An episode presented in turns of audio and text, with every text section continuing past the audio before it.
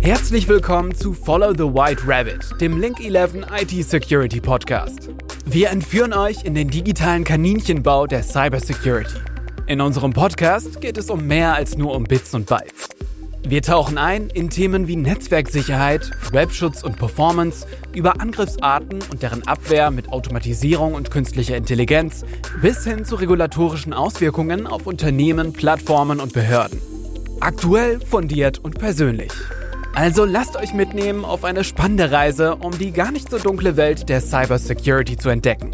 Bleibt dran und viel Spaß beim Zuhören. Hallo, herzlich willkommen zu einer weiteren Folge von unserem Link 11 Podcast. Schön, dass ihr wieder dabei seid. Und ähm, ja, mein Name ist Lisa Fröhlich. Ich bin Unternehmenssprecherin bei Link 11 und äh, begleite euch hier durch die Podcast-Folgen. Heute möchten wir uns ein bisschen genauer damit beschäftigen, warum DDoS-Schutz Made in Germany so besonders ist und welche Vorteile er bietet. Natürlich habe ich dafür auch wieder äh, einen Gast dabei und ähm, ja, das ist mein Kollege Jürgen Schreiner, der äh, bei uns Experte für DDoS-Schutz, IT-Sicherheit in der Finanzindustrie ist. Und äh, ja, Jürgen, vielleicht magst du dich unseren Hörerinnen und Hörern noch mal kurz selber vorstellen. Ja, hallo, ich äh, hast du ja eigentlich schon. Ich bin bin ähm, vertrieblich zuständig für Süddeutschland, Österreich und Schweiz und ähm, dachweit für unseren Bereich Finance und ähm, Insurance und betreue in dem Umfeld ähm, die Kunden. Gut, ähm, das heißt, äh, du hast die guten und detaillierten Einblicke in, in die Finanzindustrie unter anderem und eben äh, hast einen guten Überblick zu dem Thema ähm, DDoS-Schutz, äh, kritische Infrastrukturen etc. pp. Wir wollen jetzt mal äh, uns dem Thema widmen, warum DDoS-Schutz Made in Germany für gerade für kritische Infrastrukturen oder gerade für regulierte Betreiber äh, ein Vorteil sein kann. Um da ein bisschen einzusteigen in das Thema, würde ich gerne vorab die Frage stellen, was für spezifische Anforderungen gibt es denn beispielsweise in der Finanzbranche, ähm, wenn man sich das Thema IT-Sicherheit oder DDoS-Schutz im Speziellen anguckt? Ja, die Finanzbranche hm, ist halt doch die, die ähm, BaFin-Regulierung an, ähm, an Marisk gebunden. Und es gibt halt Bereiche, die werden als ähm, nach BaFin-Mundart äh, ähm, Auslagerung bezeichnet. Ähm, das ist jetzt nicht zu verwechseln mit einem mit einem ähm, ja in IT-Sprache Outsourcing. Das ist eher eine rechtliche Geschichte. Äh, und ähm, wenn ein Finanzinstitut ein, eine bestimmte Lösung als Auslagerung identifiziert, dann muss es muss es ähm, ein Prozess und ein Vertragswerk nach äh, Marisk äh, geben. Ja, Marisk ist da ähm, eine Verordnung von der, von der BaFin, äh, die das alles regelt. Und das ist schon etwas aufwendiger. Dazu ähm, sind auch separate Prozesse ähm, erforderlich. Und natürlich auf Seiten der Bank selbst, mhm. äh, die das aber in der Regel über ihr Risikomanagement auch ähm, ja, äh, mit abbilden sollten, müsste man sagen. Ähm, aber natürlich muss, muss prozessseitig das auch bei dem Anbieter äh, abgebildet sein. Ne? Und äh, Link 11 ähm, hat das äh, im Angebot, hat auch entsprechend ähm, Musterverträge äh, zur Verfügung, um es da auch einfacher zu machen. Die, mhm. dass, dass man nicht nach ähm, Marisk ähm, AT9 ganz neue Verträge aufsetzen muss, aushandeln muss, mhm, mhm, äh, sondern äh, dass man sich da direkt durch das Vertragswerk entlanghangeln kann und, und ähm, einzelne Themen anpasst und und dann relativ schnell auch ähm, das äh, juristisch abhaken kann. Mhm. Wenn ich da einhaken darf, Gibt es denn irgendwas, was diesen Emma-Risk zugrunde liegt? Also ist es sowas wie der Schutz sensibler Daten oder die, die Sicherheit äh, der Bank im Allgemeinen oder ähm, was sind denn sozusagen die, die, was ist denn das Rahmenwerk, das, das äh, dass das Risiko oder die, die Mindestanforderungen für das Risikomanagement ähm, da so besonders äh, für die Regulatorik beziehungsweise für die IT-Sicherheit berücksichtigt werden muss. Ja, die BaFin hat natürlich äh, gewisse äh, Auflagen der Finanzindustrie gemacht. Und, ja, nach der ähm, Finanzkrise nehme ich an, oder? Das war mit Sicherheit äh, einer der, der wesentlichen äh, Gründe dafür, aber äh, vermutlich auch, ähm, weil wir, wir reden ja auch nicht nur über äh, finanzielle Risiken, sondern auch über Risiken aus, ähm, aus dem IT-Bereich, also Cyberrisiken. Ja. Und ähm, durch die fortschreitende Digitalisierung werden Cyberrisiken immer größer. Mhm. Das, deswegen müssen dort auch einfach Dinge geregelt werden und im Zuge dessen äh, gibt es da einige äh, Vorschriften, äh, die es äh, da einzuhalten gibt. Und muss halt sagen, es ist ja jetzt nicht einfach nur ein böses Regelwerk, sondern es soll, soll den Banken ja auch das Leben ein bisschen erleichtern. Mhm um, um nicht zu sagen, auch äh, der Bank ermöglichen, State-of-the-Art-Lösungen ein, einsetzen zu können und nicht so ganz, ganz ähm, altertümlich äh, nur alles on-premise, mhm. sondern dass eine Bank auch tatsächlich Cloud-Lösungen einsetzen kann, ne? wie, wie jetzt zum Beispiel Office 365. Ne? Das äh, ja. Äh, ist ja ein Thema. Aber genauso geht's geht's ja um, um Security-Lösungen, die, die es äh, immer mehr natürlich auch als Cloud-Service gibt und äh, die wesentlich effizienter sind als On-Premise-Lösungen. Und ähm, Banken wollen ja sich auch damit schützen können und das äh, dazu macht macht äh, die BaFin halt einen Rahmen, dass das möglich ist und mhm. äh, da hilft Maresk. Ja, das heißt, ähm, es gibt verschiedene IT-Sicherheitslösungen, äh, wie du gesagt hast, die cloud-basiert sind. Äh, DDoS-Schutz gehört zumindest äh, bei Link 11 ja auch dazu ähm, als cloud-basierte automatisierte Lösung. Welche besonderen Merkmale zeichnen denn einen DDoS-Schutz aus Deutschland im Vergleich zu anderen Lösungen aus? Ja, also da gibt's ähm, einige Aspekte. Also zum, zum einen diesen ganzen Bereich, warum kaufe ich denn was lokal? Ja, aus Deutschland, aus Europa und nicht aus den USA oder aus ähm, Asien. Ja, und da gibt's äh, äh, viele Aspekte, angefangen davon, dass man natürlich den äh, Wirtschaftsstandort Deutschland stärkt. Ne, wenn man Produkte aus Deutschland kauft, äh, wir reden immer davon, ja, kauf dein Obst, dein Gemüse äh, saisonabhängig vor Ort. Mhm. Und nicht äh, das ganze Jahr irgendwelche Erdbeeren aus der ganzen Welt, die dann in elf von zwölf Monaten eh nicht schmecken. da reden wir davon, da machen wir's.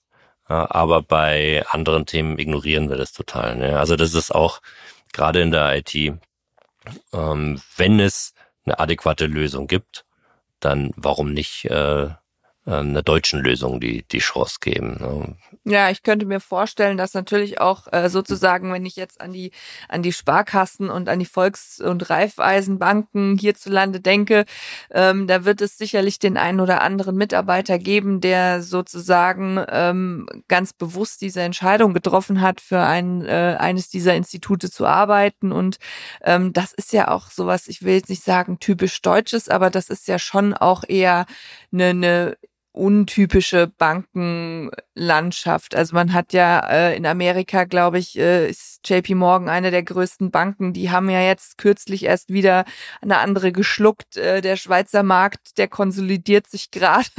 Die Credit Suisse ist verschwunden, wenn mich nicht alles täuscht, gekauft von, äh, ich glaube, UBS.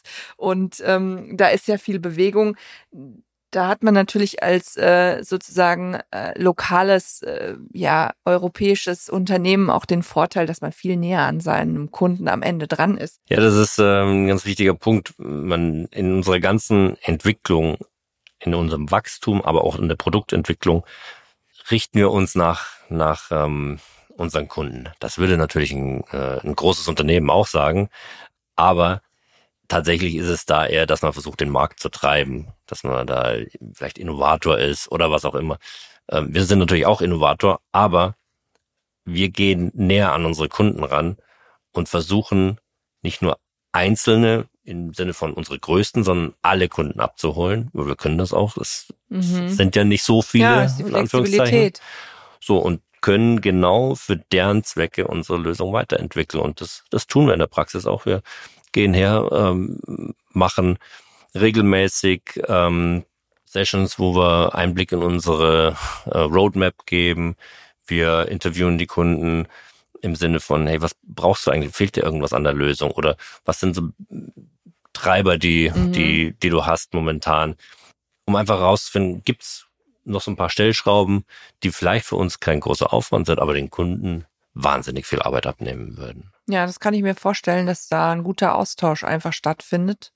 Und genau. ähm, Link 11 quasi als, als Dienstleister sich dem Kunden da auch in einer anderen Weise verpflichtet fühlt und äh, einfach auch äh, langfristige Kundenbeziehungen ja auch schon hat und entsprechend natürlich die Lösungen ja auch wirklich kundengenau äh, zugeschnitten werden können. Also ähm, das ist ja auch so, ähm, dass der dass der ganze Datenverkehr, den wir sozusagen in den in den Jahren, in denen es Link 11 schon gibt, beobachtet haben, dass der ja natürlich äh, auch uns zugute und vor allem der Lösung zugute gekommen ist. Und das ist ja auch was, was wir am Ende des Tages unseren Kunden zu verdanken haben. Und da ist es natürlich wichtig, dass man da im engen Austausch steht und sich gegenseitig da positiv beeinflusst. Ja.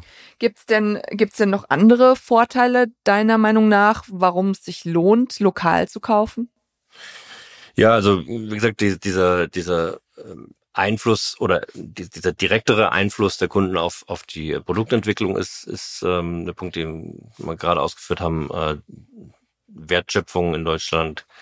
Ähm, aber dann genauso auch, und wir, wir, wir setzen es immer voraus, aber tatsächlich ist es ja nicht so. Ähm, das Thema Rechtssicherheit. Ne? Wenn, wenn man jetzt äh, in, in Deutschland ähm, einen einen Service äh, ähm, einkauft, dann hat man absolute, vielleicht in, absolut in Klammern gesetzt, aber man hat Rechtssicherheit. Ne?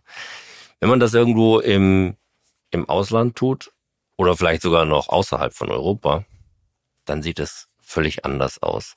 Und ähm, da kommen wir dann auch schon ganz schnell zu dem Thema Datenschutz.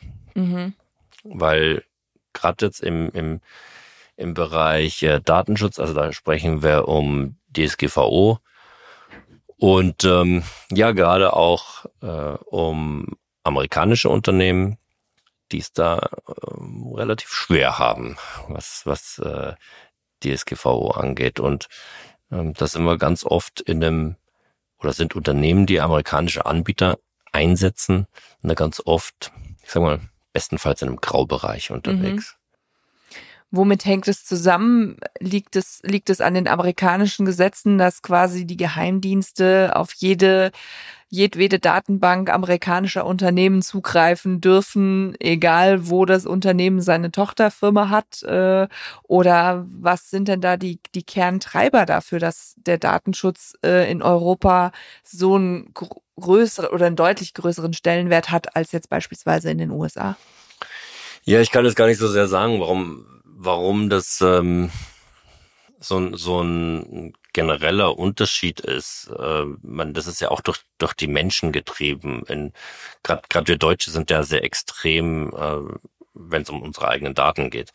Das, es gibt ein paar andere europäische Länder, die das, äh, wo das die Bürger genauso sehen. Also äh, ich weiß zum Beispiel Frankreich ist da äh, sehr, sehr stark. Die haben te teilweise mal ähm, extremere Vorschriften als bei mhm. uns jetzt europäisches Festland, aber nicht EU, wenn man sich mal die Schweiz anschaut, hm, da sind sehr hohe Standards äh, und und und. Also es ist von den Bürgern schon sehr getrieben. Das scheint in den USA nicht so der Fall zu sein und deswegen ist ist da die Gesetzgebung auch unterschiedlich. Die Gesetzgebung zum zur DSGVO ist einfach sehr viel strikter als das, was in den USA ist.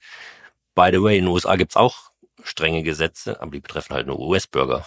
Ähm, und äh, Ausländer sind da nicht mit inkludiert.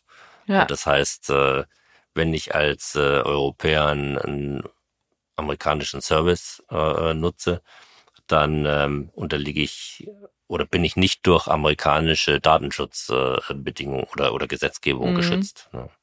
America First. Ja, genau. Gilt auch für den Datenschutz. ja. Aber es geht ja nicht nur um, um Datenschutz, sondern ich, äh, ich könnte mir vorstellen, ähm, Datenschutz als solches hat ja auch ein bisschen was mit dem Thema Datensicherheit zu tun und äh, was passiert mit meinen Daten, wo gehen die hin? Ähm, glaubst du, dass, dass, dass wir sozusagen ein, ein besseres Gefühl haben, wenn, wenn ich weiß, das ist ein europäischer Anbieter, weil wir die DSGVO haben und so strengeren äh, oder strengeren Gesetzen unterliegen?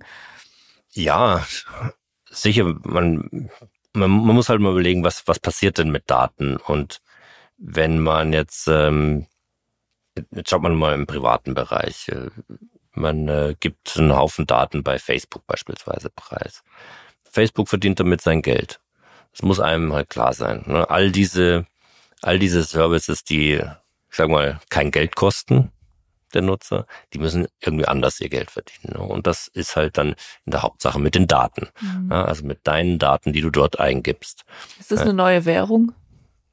Ja, ist es schon. Das mhm. ähm, äh, ist schon, schon ein Punkt. Ne? Und man muss sich halt im Klaren sein, dass man in dieser neuen Währung dann auch bezahlt. Daten sind aber auch was Persönliches. Ja. Geld ist nichts Persönliches. Äh, ja. Geld ist äh, Geld, das ist ähm, äh, austauschbar. Aber Daten sind individuell und ähm, persönlich und je, je größer dieser Datensatz über eine Person ist, umso ich sag mal, persönlicher ist es, ja, äh, dass, ja. du eher bist du auch identifizierbar mit diesen ja, Daten. Es gibt ja auch sehr sensible Daten, beispielsweise Gesundheitsdaten. Also ja.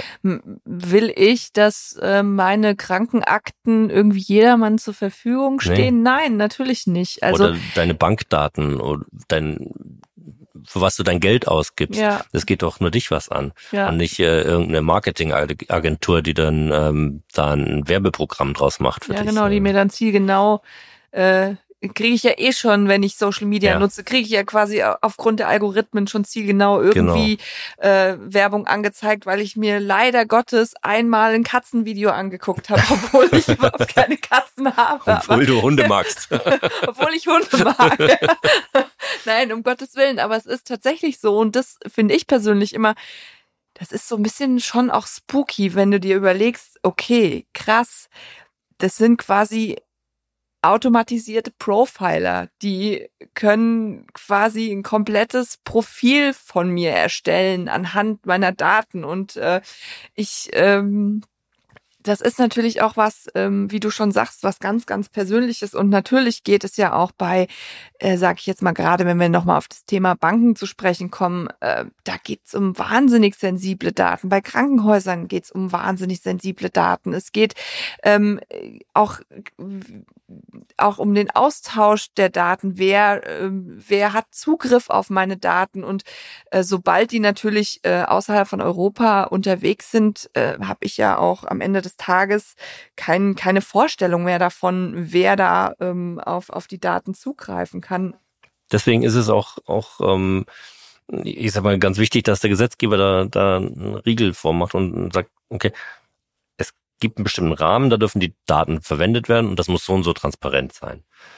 Und äh, ja, auch Facebook hat da einiges getan, natürlich, sonst ähm, müssten sie in Europa abgeschalten werden. Aber die Schwierigkeit ist, wer liest denn, sich denn das alles durch? Mhm. Diese ganzen, ähm, angefangen von, von AGBs oder äh, Service Agreements oder auch Datenschutzvereinbarungen, das ist ja jetzt kein One-Pager, sondern Nein, da muss man ja fast recht studiert haben, äh, dass, dass man da als Normalbürger äh, sich ähm, durchquält und auch dann am Ende versteht, was dann passiert. Mhm, so und mhm. tatsächlich ist es aber so, dass ganz viel davon äh, vage gehalten wird und dadurch intransparent ist. Und ähm, gerade so Konzerne wie Facebook sich dann auch äh, Türen offen lassen, sagen, okay, wenn wir da irgendwie noch ein Geschäftsmodell aufmachen, äh, dass sie das, die Daten gerade auch dafür noch äh, nutzen können. Ne? Das mhm. ist, das ist halt ehrlich gesagt nicht so die, die, ähm, die beste Verhandlungsposition für den für den ähm, einzelnen User. Ne? Facebook nutzt da schon seine Marktmacht auch aus. Und, ja, das glaube ich auch. Und dieses Beispiel kannst du natürlich auf auf äh, jedes andere große Unternehmen übertragen. Äh, und äh, deswegen ist es ganz richtig, dass es da äh, Schranken gibt äh, mit der DSGVO und ähm, dass dort auch äh, natürlich kontrolliert wird. So und die Kontrolle findet ja manchmal auch dann vor Gericht statt. Und das hat ja vor einigen Jahren dann auch ähm, der Herr Schrems gemacht aus, ähm, aus äh, Österreich, der Facebook damals verklagt hatte ähm, und ähm, in dem Zuge die Abkommen mit den USA, wo es um den Austausch von Daten geht, mhm. eins nach dem anderen äh, zu Fall gebracht hat. Ja? Und zuletzt den, den Privacy Shield, äh, der ja nach wie vor ähm, kein äh, Nachfolgeabkommen hat. Und, und das ist das, was ich eingangs gesagt hatte, dass man da in einem Graubereich unterwegs mhm. ist. Wenn man solche Lösungen nutzt, wenn man sie persönlich nutzt, kann man natürlich sagen, okay, es sind meine Daten, ich nehme das in Kauf. Aber äh, wenn man als Unternehmen dasteht und dann laufen persönliche äh, Daten von den Angestellten drüber oder von den Kunden drüber, dann äh, ist das was anderes. Und gerade im Bankenumfeld sind wir ganz schnell an der Stelle, wo dann zum Beispiel Transaktionen über amerikanische Dienste laufen und diese Transaktionen, wir hatten das ja schon mal besprochen, und gerade ein DDoS-Schutz, wenn der adäquat funktionieren soll, muss der den verschlüsselten Traffic entschlüsseln. Das mhm. heißt, mhm. eine amerikanische Lösung hätte das Potenzial, oder jede Lösung hätte das Potenzial, äh, mitzulesen, was in diesem mhm. Traffic ist. Und ähm, ja, und äh, amerikanische Unternehmen müssten im Fall der Fälle äh, auch diese Informationen an äh, US-Geheimdienste weitergeben, mhm. wenn die das einfordern. Ja, das heißt, wir bewegen uns da quasi ja rechtlich in zwei komplett unterschiedlichen Welten.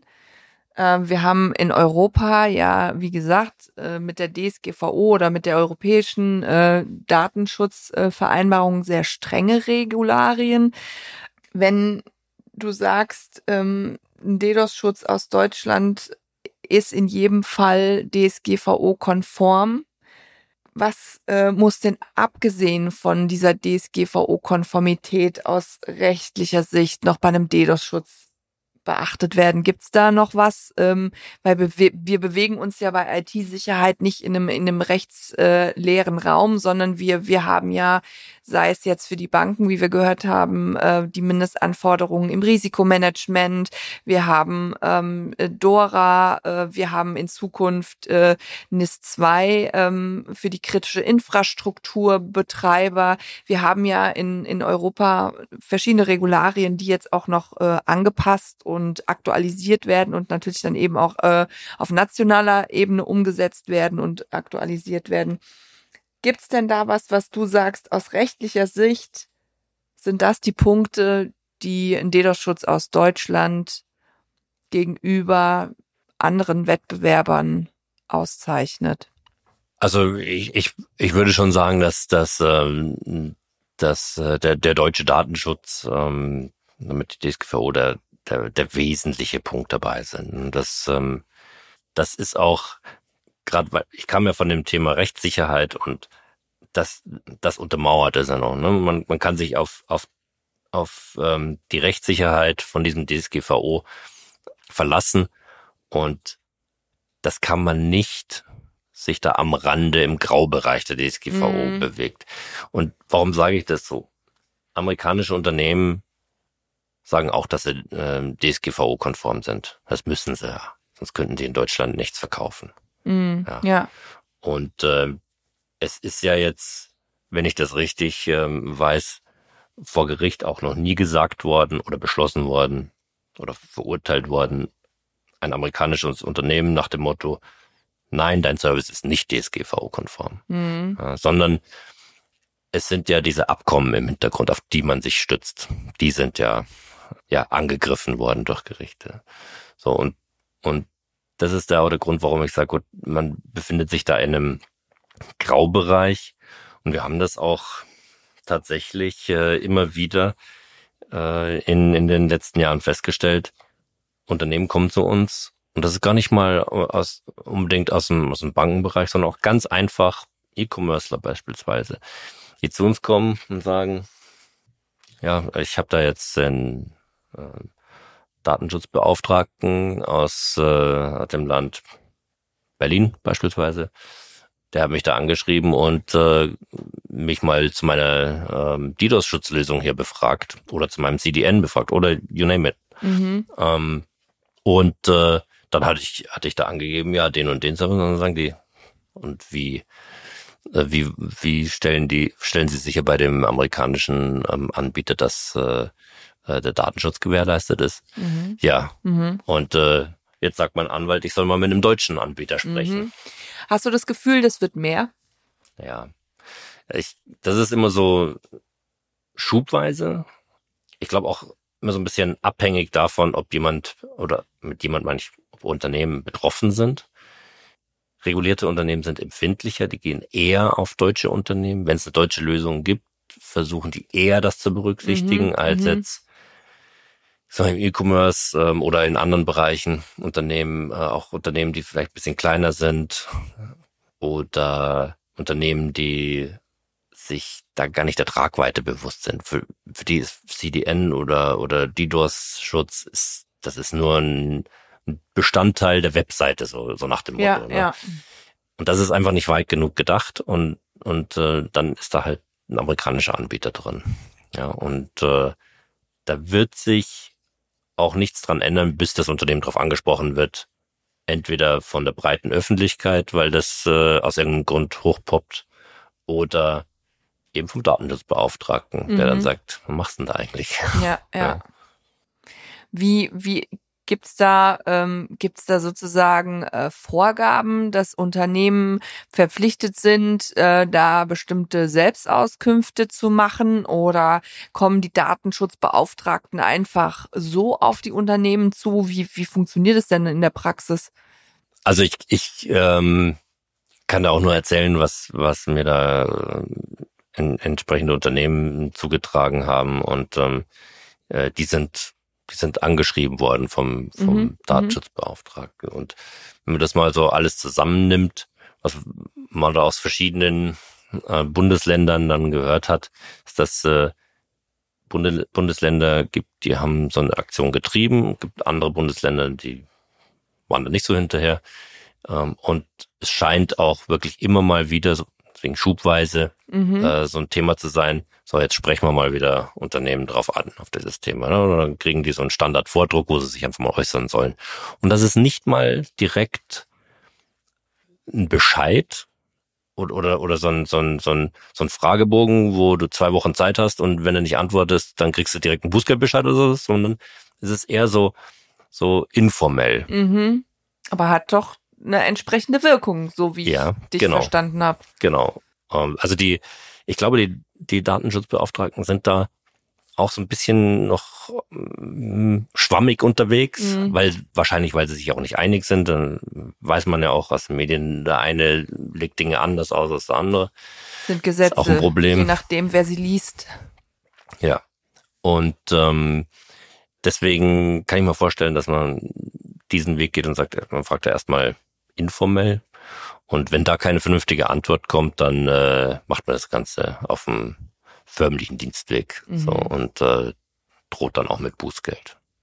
Ja, und die Bußgelder sind ja, ähm, so wie ich äh, das in Erinnerung habe, da auch gar nicht zu unterschätzen, was die DSGVO angeht. Also da ist ja, ähm, glaube ich, überhaupt, ähm, was die, die Regulatorik gerade so äh, im Blick auf IT-Sicherheit ähm, angeht, da ist ja einiges in Bewegung. Ähm, ich hatte ja zu Anfangs die, ähm, die NIS 2 erwähnt. Also die NIS 1 ist ja quasi die europäische Richtlinie für Network und IT-Security und ähm, die sich auch im, im IT-Sicherheitsgesetz 2.0 ja wiederfindet und äh, in Deutschland sozusagen dadurch ihre Anwendung äh, gefunden hat. Ähm, die wird ja jetzt komplett äh, oder ist komplett überarbeitet worden und äh, NIS 2 ähm, ist quasi Anfang des Jahres im Januar in Kraft getreten, wird jetzt innerhalb der nächsten Monate bis zum 17. Oktober 2024 in nationale Gesetze überführt. Und das macht ja schon einiges mit, mit, mit der Landschaft oder mit der, mit der IT-Sicherheitslandschaft. Also NIS 2, ähm, da geht es vor allen Dingen um die Regulierung kritischer Infrastrukturen und ähm, allein die Tatsache, dass äh, sozusagen äh, der, der Bereich der Unternehmen, die davon betroffen sind, von rund 5000 auf etwa 29.000 Unternehmen steigt, ähm, aufgrund einer anderen äh, sozusagen ja, Bewertung, äh, nämlich Unternehmensgröße und nicht mehr fünf, in kritische Infrastruktur versorgt vermeintlich 500.000 Menschen etc. pp. Da wird sich ja auch äh, hingehend ähm, einiges verändern und da ist es natürlich auch für ein Unternehmen gut, schon sozusagen mit einem DSGVO-konformen oder mit einem, mit einem europäischen Anbieter zusammenzuarbeiten, weil einfach da ja schon eine andere Rechtssicherheit besteht als mit einem beispielsweise asiatischen, amerikanischen oder außerhalb der EU gelegenen Anbieter. Wie kriegen wir jetzt den Bogen nochmal zurück zu unserem DDoS-Schutz? Also das bedeutet ja im Grunde, ähm, wir haben die Themen Kauf lokal, ähm, weil dann bist du näher am Kunden dran, du hast besseren Zugang zum Hersteller, du hast als Unternehmen Einfluss auf die Roadmap. Das ist ein, äh, ein sozusagen ein Perfect Fit. Ähm, wir haben die Wertschätz äh, Wertschöpfung in, in Europa und wir haben, wir haben die absolute Rechtssicherheit und äh, wir stärken im Grunde ja auch die digitale Souveränität in Europa als ähm, große Vorteile von einem DDoS-Schutz made in Germany. Gibt's noch was, was du am Ende als Fazit den, den Hörer und Hörerinnen noch mitgeben willst, was dir besonders am Herzen liegt äh, zu dem Thema? Oder haben wir alles im Grunde abgearbeitet, was es zu dem Thema Vorteile eines Made in Germany DDoS-Schutzes zu sagen gibt? Ja, ich, ähm, also im Prinzip haben wir die Punkte abgearbeitet. Äh, mir, mir ist es immer nur ein Anliegen, auch, auch nochmal zu betonen, gerade in dem Umfeld. Wir hatten das Beispiel Microsoft, hier gibt es halt keine deutsche Alternative. Ja, aber beim DDoS-Schutz gibt es die. Und äh, das ist auch nicht irgendeine hackelige, ähm, äh, hemdsärmelige Alternative, sondern wir sind Technologieführer mit unserer ähm, Filtertechnik. Und äh, da kann man, da kann man wirklich auf, auf ähm, ich würde mal sagen, die beste Technologie auf den Markt setzen, meiner Meinung nach. Ja, und äh, das kann man gutes, guten Gewissens. Und da muss man nicht irgendwo über den Teich rüberschauen zu irgendwelchen ähm, Großunternehmen, sondern da kann man in Deutschland mit einem Mittelständler zusammenarbeiten. Mhm. Ja, und ähm, das sollte man im, im, im Hinterkopf behalten ja, dass es hier eine vernünftige Lösung Made in Germany gibt. Mhm. Also ähm, ja, ihr habt gehört, Jürgen setzt auf jeden Fall aufs Schnellboot ähm, als auf den Tanker. Ähm, es gibt natürlich auch noch andere Schnellboote da draußen. Ähm, wir werden uns sicherlich äh, in unseren nächsten Podcast-Folgen mit weiteren Themen beschäftigen, rund um das Thema DDoS-Schutz, ähm, aber auch rund um das Thema kritische Infrastrukturen, ähm, regulatorische Rahmenbedingungen und ja, was ist alles äh, im Rahmen der IT-Sicherheit in Deutschland so zu besprechen gibt. Ja, ich danke euch fürs Zuhören und freue mich, wenn ihr das nächste Mal wieder mit dabei seid. Bis dann. Tschüss. Und das war es schon mit der Follow the White Rabbit Folge. Wir hoffen, die Episode konnte euch einige wertvolle Erkenntnisse zum Thema Cybersecurity vermitteln. Folgt dem weißen Kaninchen, um keines unserer zukünftigen Abenteuer zu verpassen. Wir werden mit weiteren Experten sprechen, um euch auch in Zukunft wichtige Einblicke anzubieten. Keep calm and get protected.